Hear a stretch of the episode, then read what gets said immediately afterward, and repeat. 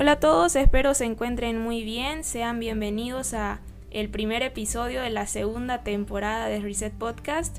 Esta nueva serie y esta nueva temporada es sobre tu historia, mi historia y vamos a comenzar la primera sección, Coronadas, en la cual vamos a tener eh, distintas invitadas especiales que van a estar compartiendo con nosotros un poco de su historia, de cómo conocieron a Cristo, de cómo Cristo cambió sus vidas y que cada uno de ustedes que escuchan puedan saber de que hay diferentes historias, pero Dios es el mismo y, y estamos unidos en Él y para Él. Así que sin más que decir, hoy tenemos a nuestra primera invitada. Es la primera invitada literalmente en todo el podcast, así que estoy muy contenta de poder presentarla. Para mí es muy especial que esté ella acá y hoy vamos a grabar, pero va a ser una conversación en la que esperamos que ustedes puedan disfrutar, puedan aprender y que también nos comenten lo que Dios les haya hablado a través de esto. Está con nosotros mi hermana Alejandra. Te doy la bienvenida, gracias por estar aquí, gracias por aceptar la invitación y te paso el micrófono para que te puedas presentar también primero. Hola Jessy, gracias por haberme invitado. Es un privilegio el poder ser parte eh, de tan bonita iniciativa que, que, tuviste. Me encanta siempre desde el día uno que, que hablaste del podcast. Siempre me ha encantado. Y bueno, el ser parte ahora es un privilegio. Muchas gracias. La verdad es que ella me ha visto en los inicios ahí viendo qué hacer, cómo hacer, cómo grabar, qué pensar y, y eso lo hace especial. Así que bueno, hoy vamos a comentar un poco de, tal vez tengamos algunas cosas de la historia en común. Ella es mi hermana mayor, y pero que igual quiero comenzar preguntándote uh, algo del contexto de la familia, del hogar, eh, si, te criaste o nos criamos en un hogar cristiano o cómo fue ese inicio. Bien, yo soy la tercera, soy la hermana del medio, tengo dos mayores y dos menores, soy la primer mujer de muchos hombres en mi familia. eh, y bueno, yo no nací en un hogar cristiano, ¿no? Mis, mis papás conocieron a Cristo el día que, que tú naciste. eh, yo tenía dos años de edad para ese entonces y fue ahí donde ellos eh, por primera vez recibieron a Cristo en su corazón y decidieron caminar con Cristo y en sus caminos, ¿no? Sí, eso eso es súper interesante. Alejandra recuerda mucho más cosas de las que yo recuerdo, la verdad. Y también ella va a estar compartiendo un poco eso. A mí me llama mucho la atención eh, tu forma de, de vivir, o sea, la vida cristiana, de cómo vos podés buscar una relación con el Señor. Creo que cada uno tiene una forma diferente. Y a partir de cuándo fue eso, porque vos eras chiquita cuando papá y mamá recibieron al Señor, pero ya luego crecimos también en ese ambiente eh, de la iglesia, de, de la escuela dominical, de los versículos, de todo eso. Pero ¿cómo fue? Quisiera que vos puedas compartirnos el momento en que vos personalmente tomaste una decisión de seguir a Cristo. ¿Qué fue lo que impulsó a tomar esa decisión y cómo se vio ese momento para vos? Bien, mira, cuando yo tenía como aproximadamente siete años de edad, mi papá empezó a ejercer el pastorado, un llamado pastoral. Entonces, eh, desde ahí fue como que yo me crié todo el tiempo en, en iglesias, en un círculo cristiano, con amigos cristianos. Y, y dentro de, de, todo eso, pues yo era la hija del pastor. Entonces, como en el caso tal vez de muchas personas, sentía que, que yo, no sé, era como que había una necesidad de revelarme dentro de, de todo, ¿no? Yo sabía que no estaba bien el pensamiento, pero no sé, son luchas que en su momento o tal vez la edad. Entonces como a mis 14 años eh, fue como que voy a ir a la iglesia, pero no quiero ser cristiana, ¿no? Pero a mis 19 años eh, yo salí del colegio, terminé la secundaria y me encontré en, en un ¿y ahora qué hago? Es como, Jesús, necesito de ti. Necesito porque yo sé que yo tengo un llamado, sé que sé que te necesito, sé que no puedo vivir sin ti y realmente te quiero cerca y, y realmente ahora no sé qué hacer, no sé dónde ir, Tal vez el sueño que tenía en mi corazón de estudiar algo se veía frustrado en ese tiempo y eso me hacía sentir más confundida y, y más sola y fue como que me sentía arrinconada, que fue una bendición el buscar a Dios, ¿no? Es como que Dios me llevó a un rincón diciéndome, tienes que buscarme, ¿no? Entonces, a mis 19 años yo estaba, eh, salía del colegio, tenía como un año ya sabático, pero servía como voluntaria dentro de un centro de rehabilitación con drogodependientes, mujeres. Y me hacen una oferta muy linda de trabajo, donde me dicen, me llaman de la Defensoría del Pueblo, en ese entonces yo vivía en una ciudad en el departamento del Beni, en Bolivia, llamada Riberalta, ¿no? Y me llaman de la Defensoría del Pueblo y me dicen, Alejandra, queremos que tú seas parte de nuestro equipo de trabajo. Y, y yo ese momento fue como que, qué gran privilegio, pero sabía que no era mi llamado. Entonces ellos me dijeron, Ale, mira, te vemos como un poco indecisa pese a la oferta tan grande de trabajo. Esperamos a las seis en punto, tú nos des una respuesta. Y yo les dije, bueno, está bien. Pasó el día, yo tenía muchas cosas en mi cabeza y era como que, ¿qué voy a decirles a las 6 de la tarde, no? Mi papi siempre fue como que muy celoso con la obra y siempre nos decía que nosotros debíamos estar 100% a la obra, ¿no? Entonces era como que aparte tendría que hablar con mi papá, ¿no? Y pasaron eh, la hora, pasó la hora y yo con mi teléfono en la mano y miré llegar el reloj a las 6 en punto y miré pasar 6 y 5, 6 y 10, 6 y cuarto, 6 y 20, 6 y media y yo no llamé. Entonces era como que, bueno, Señor, fue como que una renuncia a ese momento a mí diciendo, Señor, haz tú lo que quieras. Te, me estoy entregando a ti, ¿no? Y al día siguiente eh, vuelvo a casa, de, del centro de rehabilitación y mi mami me dice, Ale, ¿escuchaste la radio? Y yo, no, mamá, ¿qué? Hay un inductivo de misiones. Y llegando a este punto es lo que arde en mí, las misiones. Entonces ahí supe que era lo que Cristo quería que yo haga, ¿no? Y fue entonces ahí, en ese inductivo, en el 2019, que yo puedo decir con certeza que acepté a Cristo y mi vida cambió. Sí, me acuerdo que era justamente el año en que yo salía de promoción de graduación y fue súper difícil porque nunca en la vida nos habíamos separado y yo tenía que tomar un montón de decisiones desde qué vestido voy a usar, eh, cómo va a ser la cena, no sé, tantas cosas y fue tan difícil, pero fue de tanta bendición este tiempo porque yo me acuerdo que, que llamabas y, y realmente esas llamadas eran de tanta bendición, aunque era como, era como una hora, creo. Algo así. Solo una hora. Solo una hora y un día a la semana. Y todo el mundo se peleaba por hablar con Ali. Pero realmente ella siempre tenía un mensaje tan claro y, y fue de mucha bendición. A mí me costó mucho, mucho literal. Pero creo que las dos crecimos también de alguna forma y eso fue una bendición. Entonces, ah, eso es más o menos como vos pudiste conocer al Señor y ahora nos has contado también a grandes rasgos lo que arde en tu corazón, pero si podrías compartirnos un poco más de eso, ¿por qué arde eso en tu corazón? ¿Por qué crees que es lo que Dios quiere que hagas? ¿Qué es lo que te apasiona de, de servir en las misiones y bueno, transculturalmente más precisamente? Y bueno, más precisamente nos vas a comentar algo al respecto. Bueno, primero, eh, recalcar que no fue en 2019, hubo un error, fue en el 2014, 2014. pero yo tenía 19 años. Y es que yo creo que, que realmente Dios te va llamando desde que eres una bebé, ¿no? Y hay cosas que van marcando. Yo me acuerdo que mi papá cuando yo era chiquita me decía, vas a ser misionera. Y, y yo crecí también con esa idea, ¿no?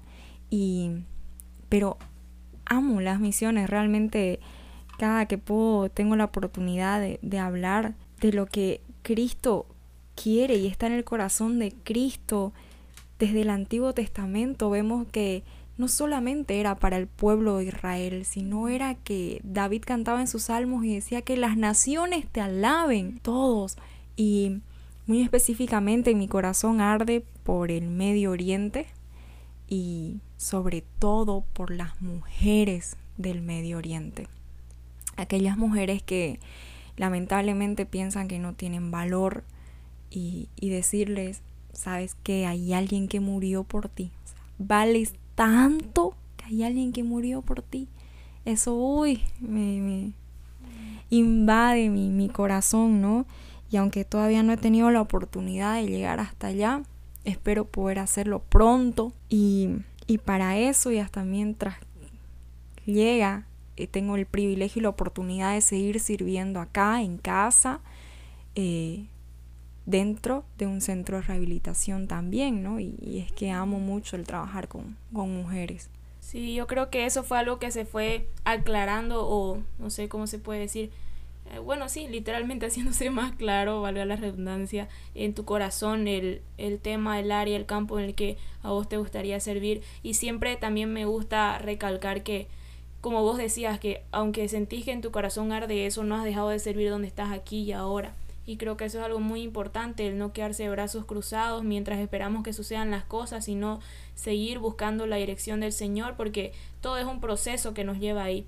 Y si nos podrías compartir si tal vez en tu vida hubo algún momento, eh, específicamente algún suceso, no sé, algo en lo que hayas sentido que tu fe fue fortalecida, que tu fe creció, tal vez alguna adversidad, algún problema o alguna victoria en el que sentiste tu fe fortalecida y lo que Dios quería para vos como persona, eh, como hija o específicamente con lo que vayas a hacer. Si puedes compartirnos por favor un poco de eso. Mira Jessy, en nuestra vida, en nuestra familia, hemos vivido grandes milagros seguidos. O sea, eh, cuando mi papá decidió servir en el ministerio fue tan fuerte y hubieron pruebas económicas muy fuertes. Entonces nosotros hemos visto la mano de Dios de manera increíble y, y, nuestro corazón es lleno de gratitud.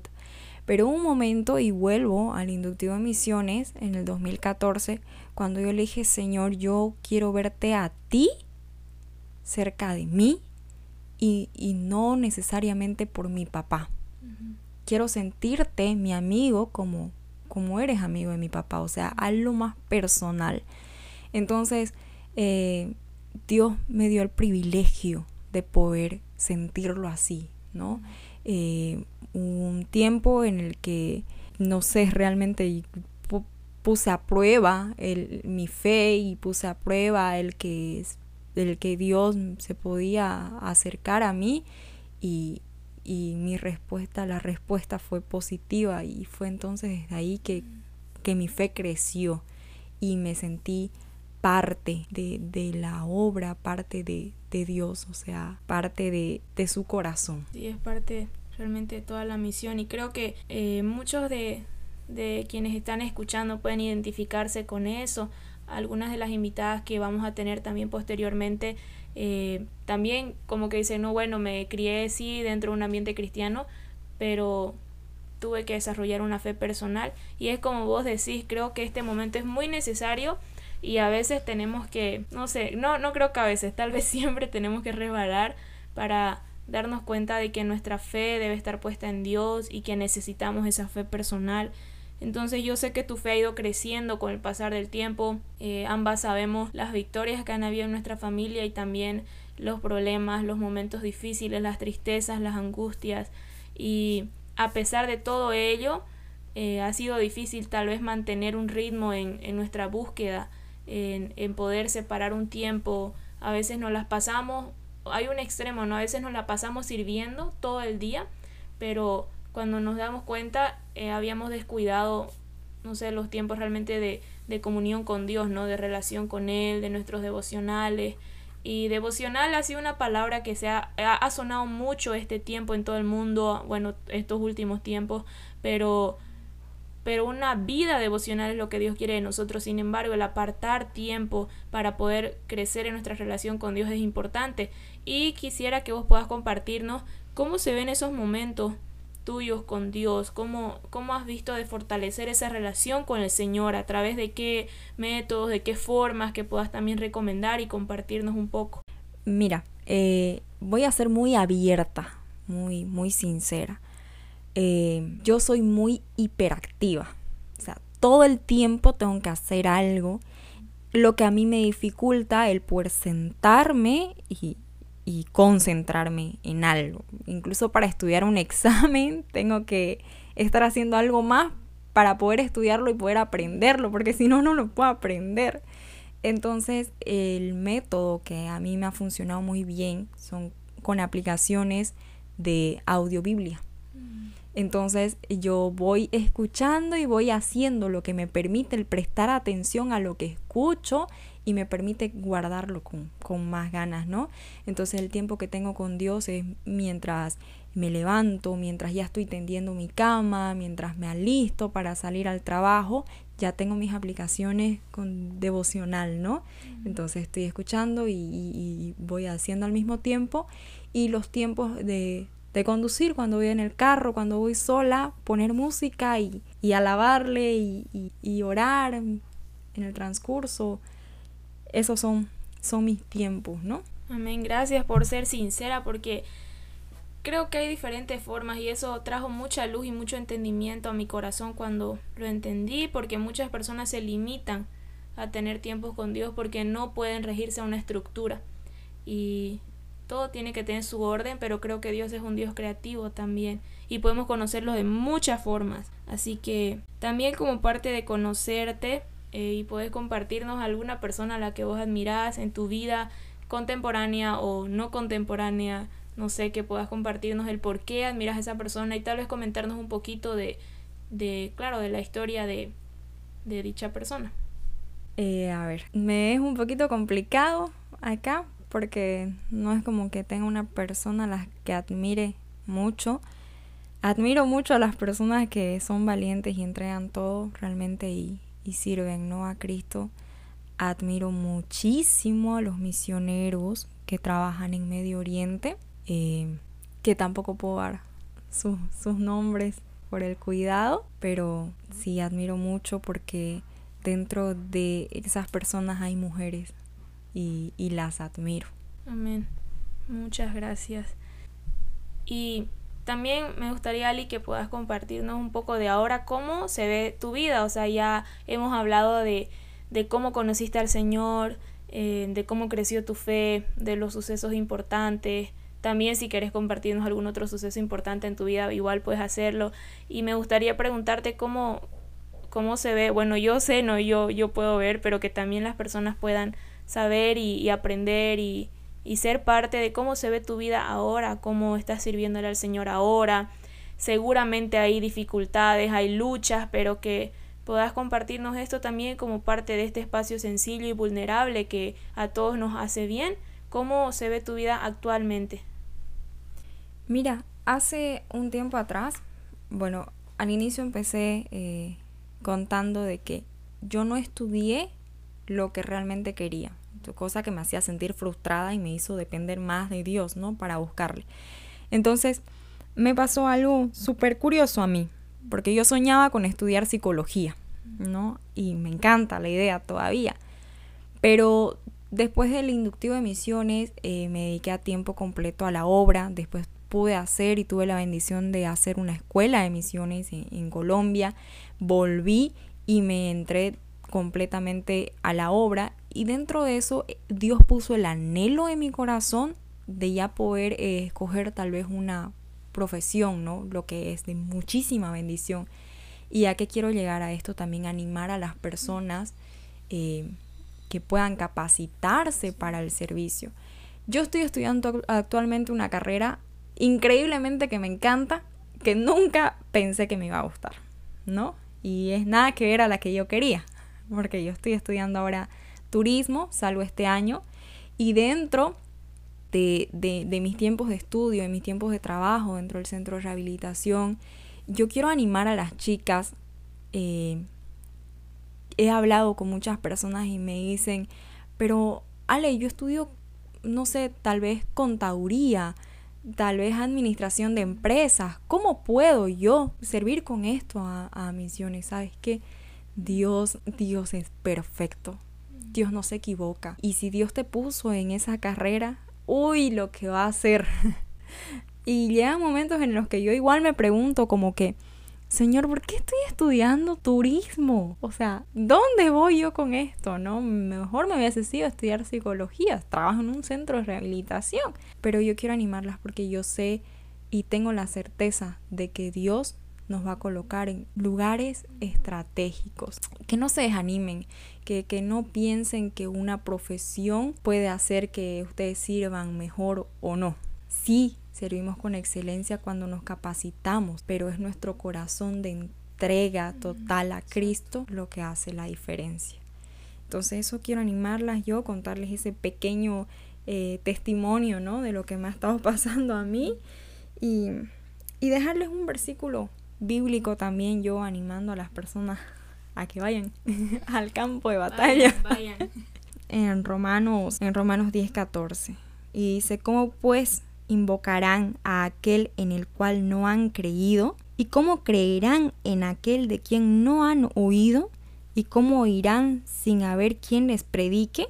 Y, y yo les animo a que seamos nosotros los que vayamos a, a predicar porque hay gente que muere cada día sin conocer a Cristo y nosotros tenemos la bendición y tenemos esas buenas nuevas que tenemos que ir a impartir. Entonces, aprovecharnos. Una vez más, Jessy, muchas gracias también por el privilegio que me das de poder compartir en tan hermoso espacio. Wow, gracias, Flaca. Y bueno, también si puedes compartirnos un poco de qué canción ha marcado tu vida. Eh, nosotros en nuestra familia nos hemos criado en un ambiente musical, a la fuerza primero, porque no había quien cante, a cantar las hijas del pastor, pero ha sido lindo y se ha vuelto también parte de, de, nuestra vida, de, de, nuestros sueños, de... Bueno, a Ali no le gusta tanto, tanto, tanto la cantada, pero, pero sí está también muy dentro del mundo de la música, entonces si puedes compartirnos una canción que haya impactado tu vida o que que no pasa de moda para vos o que te hace recuerdo un momento en que Dios habló a tu corazón, que puedas compartirla con nosotros para que también la agreguemos en la playlist que está en Spotify del podcast para que puedan escuchar todas las canciones que vamos a ir recomendando en los episodios. Hay una canción que me encanta y me acompañó en los momentos más difíciles en los que es como que realmente sos cristiana y tienes que darlo a conocer, ¿no? Y es una canción, deja que me acuerde de la película, una película que estaba muy de moda que es este Dios no está muerto. Dios no está muerto.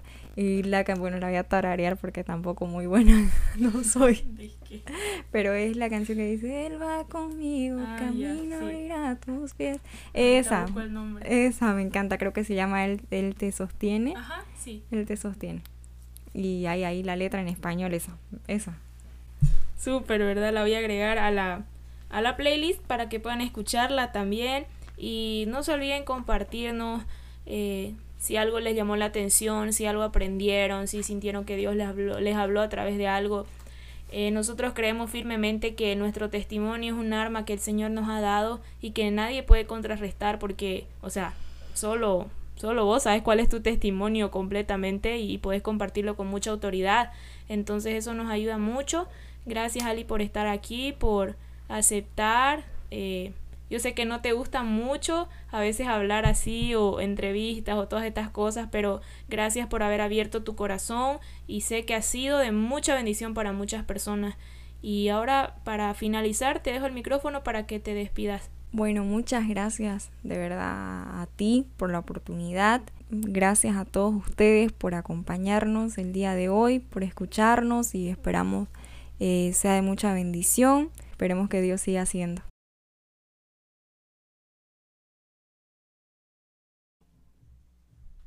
Hola a todos, espero se encuentren muy bien. Sean bienvenidos a un nuevo episodio de Reset Podcast. Esta es la segunda temporada tu historia y estamos en la sección coronadas que vamos a tener a invitadas especiales que nos van a estar compartiendo un poco de su historia, de su testimonio, de su forma de vida y estoy segura de que va a ser de mucha bendición para todos los que puedan escucharlo. Así que si es así, no duden en compartir este mensaje, en poder enviárselo a sus amigos, a su familia, en poder escribirnos también si se han identificado con algo. Eh, lo que Dios les haya hablado. A nosotros nos bendice muchísimo, la verdad, poder saber eh, lo que Dios está haciendo a través de este proyecto. Así que sin más, quiero dar una cordial bienvenida a nuestra invitada especial de hoy. Está con nosotros Ale Villarruel. Estoy muy contenta de tenerte aquí. Sé que va a ser un programa de mucha bendición, así que te cedo el micrófono para que puedas presentarte y saludar a quienes nos están escuchando ahora. Gracias Jessy. Hola a todos los que nos escuchan. Es un placer, un, privilegio también el poder formar parte de este lindo ministerio, Jessy. un lindo ministerio que mm, espero que sea de edificación para todos nosotros. Y a ver, ¿cómo empiezo? Eh, a ver, bueno, para empezar, este, nuevamente gracias de verdad por estar acá. Y como es una sección para compartir nuestra historia, voy a comenzar preguntándote el contexto de tu familia, cómo has crecido, dónde vivís, si conoces al Señor desde hace cuánto tiempo, naciste en un lugar cristiano o cuándo recibiste al Señor. Bueno, eh, lamentablemente no nací en un hogar cristiano, pero creo que también eso o sea, eso está al control de Dios también.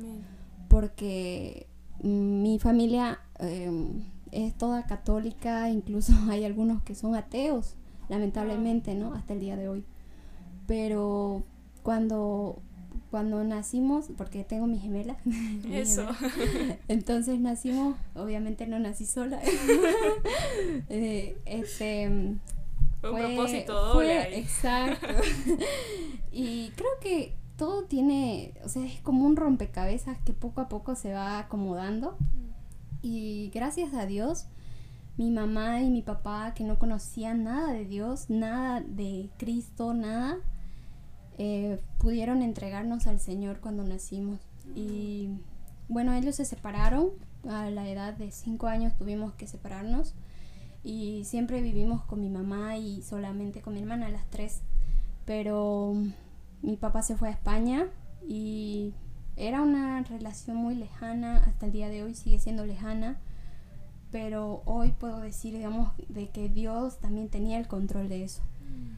Y cuando conocí a Cristo, eh, toda mi vida creí que era, era una buena persona. O sea, yo, yo decía, yo, yo sí voy a ir al cielo, porque sí creía en el cielo y en el infierno, pero no creía que Dios era un Dios cercano a nosotros. O sea, tenía la concepción de que Dios existe, sí, pero es como algo súper lejano que no puedes alcanzar, así más o menos.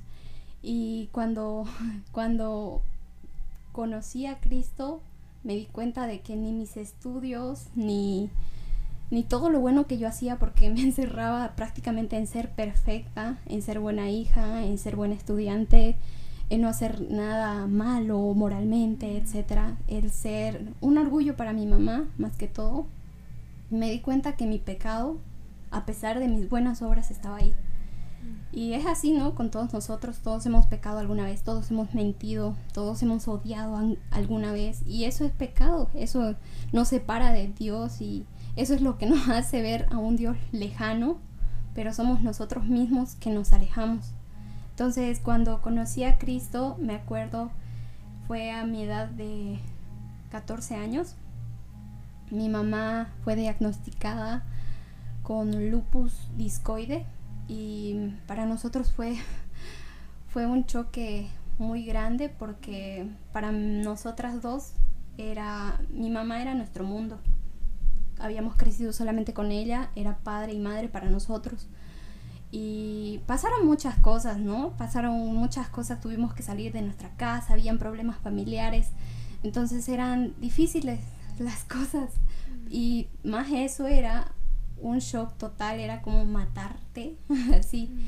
Y cuando escuchamos de que una persona le dijo a mi mamá que en una iglesia hubo una persona con su misma enfermedad y que se sanó, vayan a esa iglesia. Entonces nosotros fuimos con la esperanza de que ella se sane pero no con la esperanza de encontrarnos a un Dios que mm. estaba dispuesto ahí para llegar en el momento justo. Y fue muy hermoso porque al principio yo, yo era enojada con mi mamá y decía, ay, ¿por qué tenemos que venir a la iglesia? y entonces de ahí yo me acuerdo que fuimos a un campamento, no, no fue un campamento, fue así como una campaña más o menos, mm, una campaña evangelística en Navidad. Y me acuerdo que hubo una canción que me hizo darme cuenta de lo, de lo lejos que estaba de Dios, que es de Tercer Cielo, Exagerado Amor. Es muy, muy hermosa y esa canción no salía de mi mente durante semanas. Estaba con esa, con esa canción en mi mente solamente y, y decía, pucha, ¿de, ¿de, dónde es esa canción, digamos, no?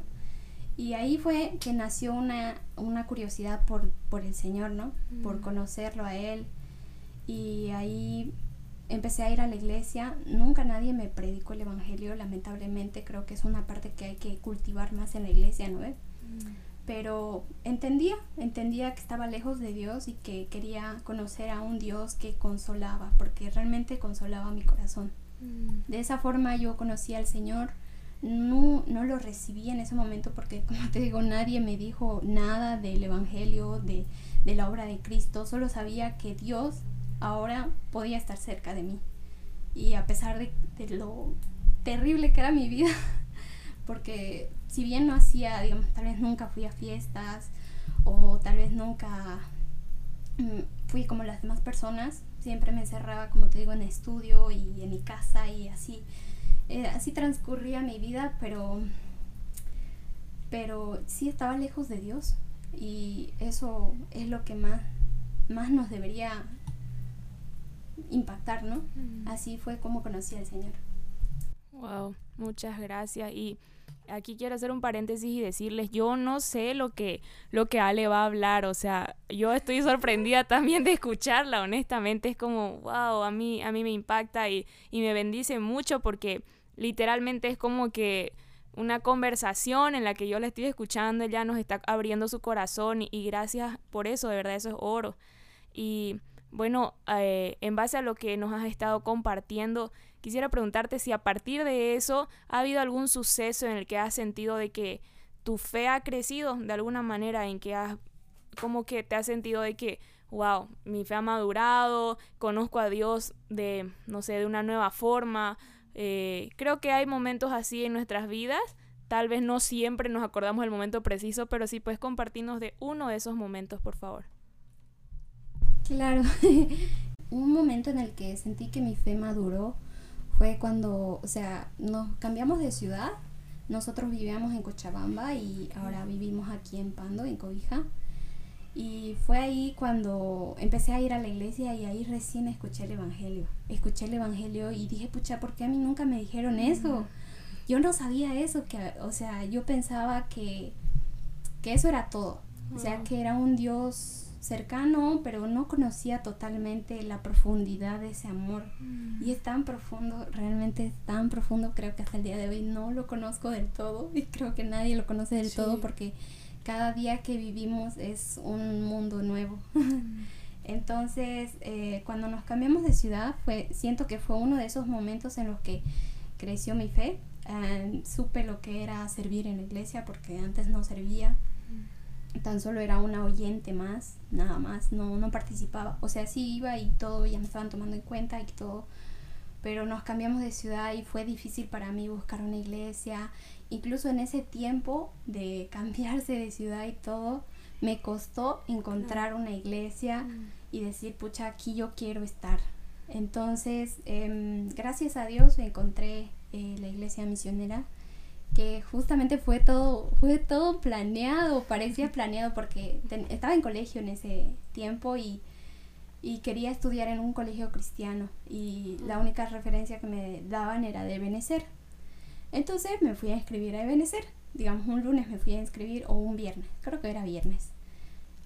pasó sábado, estábamos paseando por el centro con mi mamá y mi hermana y vimos una iglesia. Dijimos, vengamos aquí el domingo. Y fuimos el domingo. Y vemos y la, la directora del colegio de Benecer era la esposa del pastor.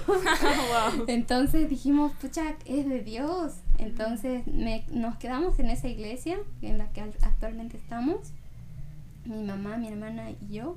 Bueno, mi hermana está en Cochabamba en este momento, pero en ese momento creció mi fe un poco más.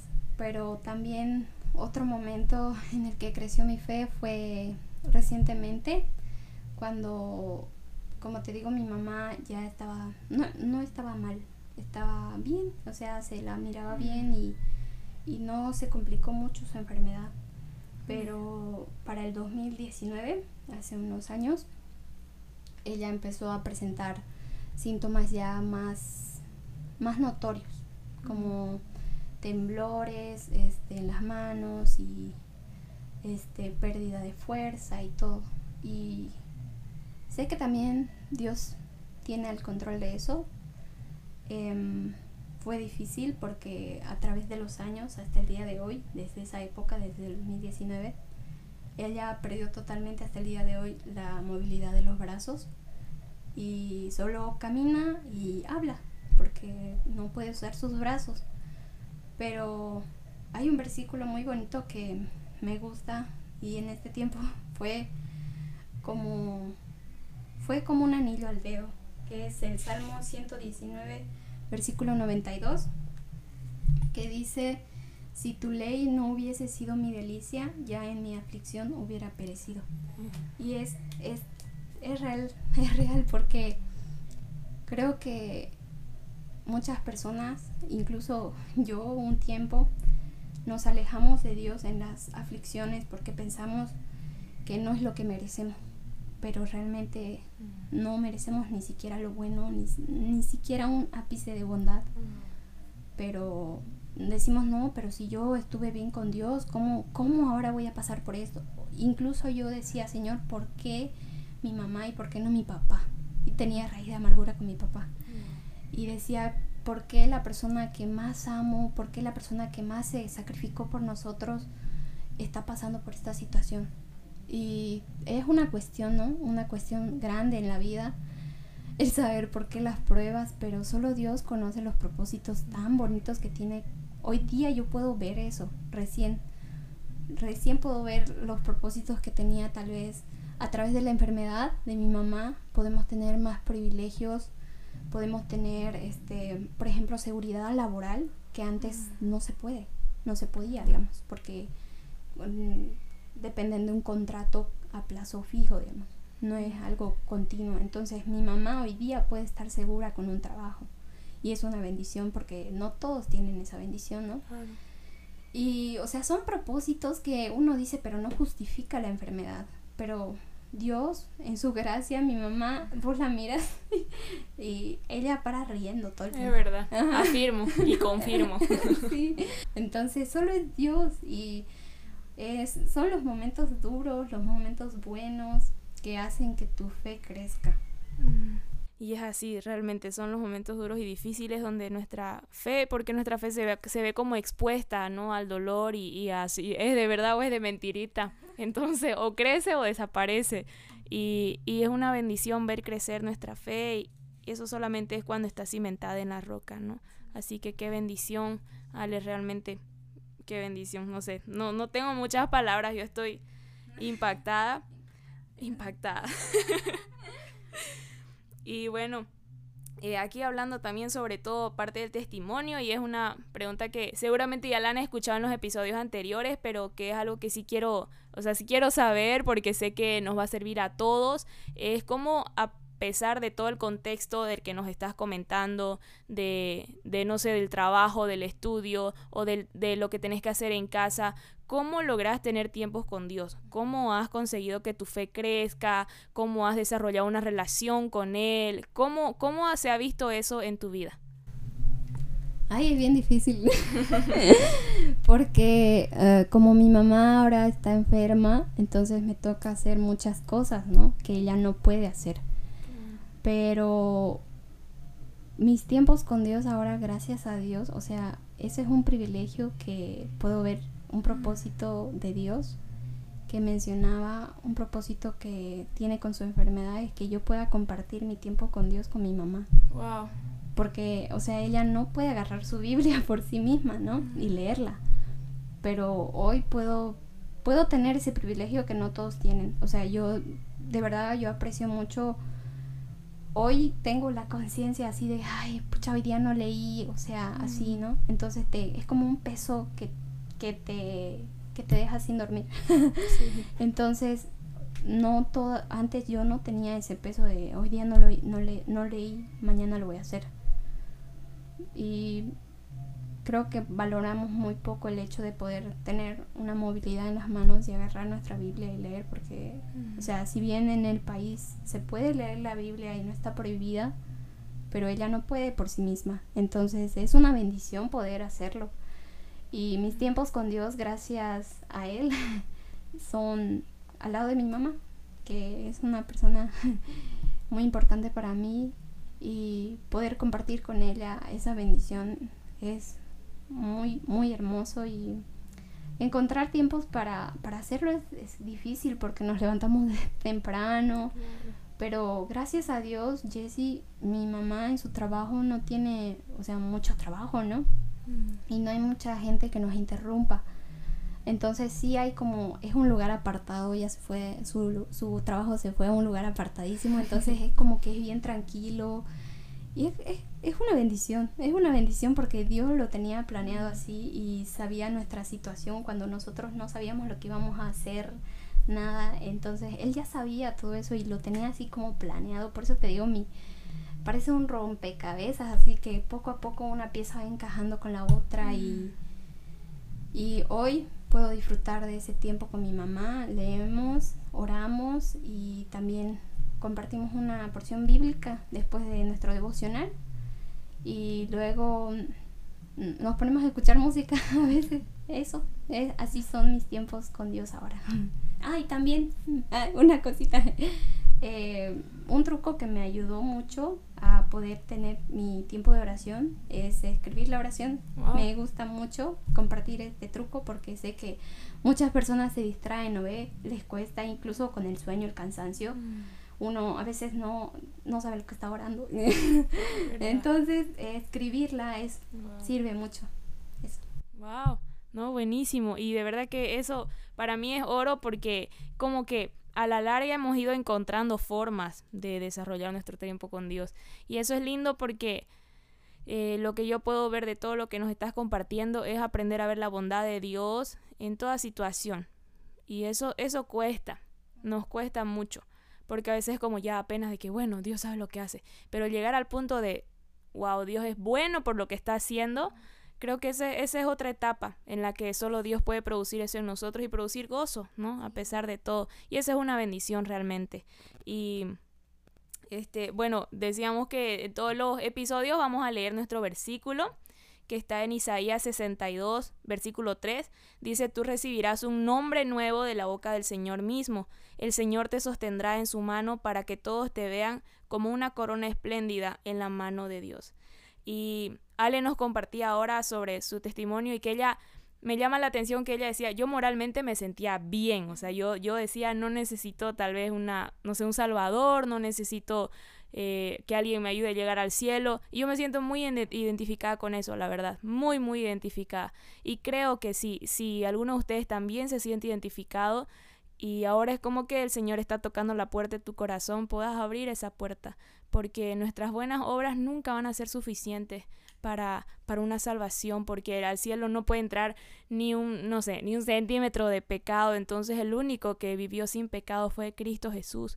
Y Él nos entiende, Él, él sabe quiénes somos y Él nos ama, ya sea que hayamos, no sé, el testimonio que tengamos. Y en esta sección vamos a escuchar diversos testimonios. Algunos cuentan, no sé, un testimonio súper loco que es como que wow, y otros de que, como nosotras, no, yo moralmente estaba bien, pero no sabía que necesitaba Cristo y a veces sentimos como que, ay, mi testimonio no es tan impactante. Claro que sí, es, es impactante totalmente porque es luchar con nuestra como se puede decir, nuestra autoaprobación con, con nuestra mente, con tantas cosas.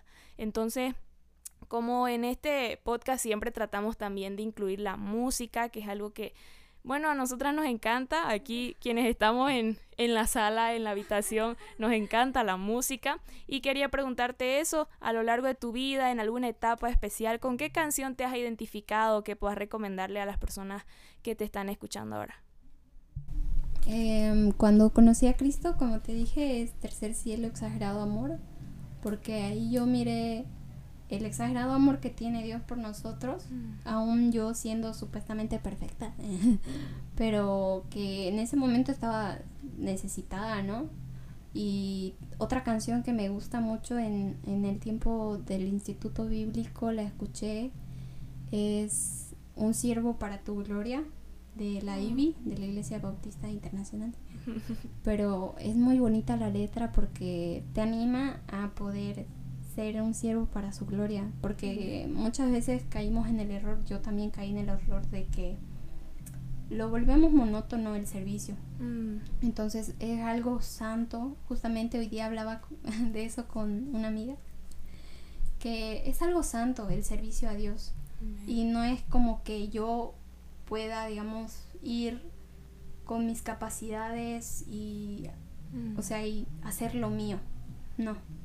Es algo santo, es de Dios y tenemos el privilegio de poder participar de eso. Mm. Y bueno, tal vez ahora yo no estoy en el servicio en la iglesia, pero sí tengo mi familia y es mi ministerio por el momento. Entonces, animo, ¿no? Que esa canción nos ayude a poder ver la perspectiva del servicio. Es algo santo y es para su gloria, no es para nuestra gloria. Amén. Amén. Y antes de cerrar, Ale, ¿qué es lo que, o sea, cuando conociste al Señor, como que Dios pone una carga en nosotros y algo que escuché en una iglesia de eh, precisamente en la iglesia de ustedes una vez que fui a una noche misionera y bueno, el líder que llevaba la palabra ese día dijo, algunas personas me dicen, ¿y que, por qué me voy a África a servir si en Bolivia hay mucha necesidad? Y él dijo, porque yo siento el llamado de Dios allá, o sea, yo sé que Dios me está poniendo allá. Y si usted siente la carga por Bolivia es porque Dios a usted lo está llamando a Bolivia. Y eso impactó mucho mi corazón porque a veces cuestionamos lo que arde en el corazón de otra persona. Y es lo que Dios ha puesto. O sea, que yo, yo siento trabajar, no sé, con, con los niños. Ay, yo no, bueno, pero yo sí, entonces Dios pone ese, ese arder en tu corazón, o yo anhelo poder servir con mujeres, o yo anhelo, no sé, trabajar con los adolescentes, y, o tal vez Dios ha puesto algún ministerio específico o algún país específico, ¿qué sentís que sería una forma específica en la que en algún momento sí te gustaría eh, servirle al Señor? Mm, bueno, antes yo pensaba que que quería ir eh, por el mundo, ¿no? Evangelizando como misionera. Pero creo que ahora es diferente porque tengo muy, un peso muy grande por, por mi iglesia mm. y por, o sea, por el lugar en donde pertenecemos. A veces, como decís, o sea, cuestionamos los llamados de las otras personas y decimos, pucha, yo quiero ser como ese hermano, ir a África, yo quiero ir a esto, al otro. Pero también las personas que están a tu alrededor se están alejando, pasan por situaciones difíciles y justamente yo pasé por una situación donde le fallé al Señor, caí en pecado, pero ahora Dios me restauró y tengo un peso por esas, o sea, esas personas que no volvieron más a la iglesia. Y siento que ese es el, o sea, no es un llamado, pero siento que es lo que está pesando más que todo en mi corazón porque si pudo restaurarme a mí, puede restaurar a cualquier otra persona, pero faltan hermanos que se pongan la mano al pecho y decir voy a orar por esta persona o voy a ayudar a esta persona. Y no solo el hecho de que le fallé al Señor, ya no voy a volver a la iglesia. Entonces, a pesar de nuestros errores, esa es la gracia de Dios que a pesar de nuestros errores, Él nos sigue recibiendo como el Padre y al Hijo pródigo. Somos hijos pródigos cada día de nuestras vidas fallamos y aún así Dios está ahí esperándonos. Entonces, ese sería más que todo el peso que tengo en mi corazón, mi iglesia. Amén, amén. Muchas gracias. La verdad no, no quiero ni tengo algo que añadir a eso. Está dicho. Así que gracias Ale nuevamente por tu tiempo, por estar aquí, por entregar tu corazón en estos minutos y yo los animo nuevamente a que puedan compartir este mensaje también, si ustedes se han sentido bendecidos, que puedan escribirnos. Eh, si no saben, tenemos página en Instagram que está como Reset Podcast Community, que ahí pueden seguir la página. Vamos a estar subiendo videos también con las invitadas especiales del podcast y con toda la temática que vamos a estar hablando en esta serie y en esta sección, primeramente coronadas. Los animo a que puedan estar siguiendo, eh, la verdad yo creo que va a ser de gran bendición. Entonces, gracias por todo. Ale, te dejo que puedas despedirte. bueno, gracias por escucharnos. Los animo a que sigan al tanto de la del próximo capítulo. Pero la misma hora. Pero que todos, o sea, busquemos no también compartirlo, porque a través de las historias también podemos ver a un Dios que tal vez no conocíamos, ¿no? Entonces ver otra faceta de Dios y y poder experimentarlo también. A mí me pasa que cuando escucho, digamos, un testimonio o algo así sin darse cuenta uno ya está sonriendo, uno, o sea, te da una alegría, así que espero que también los edifique nuestras historias y gracias.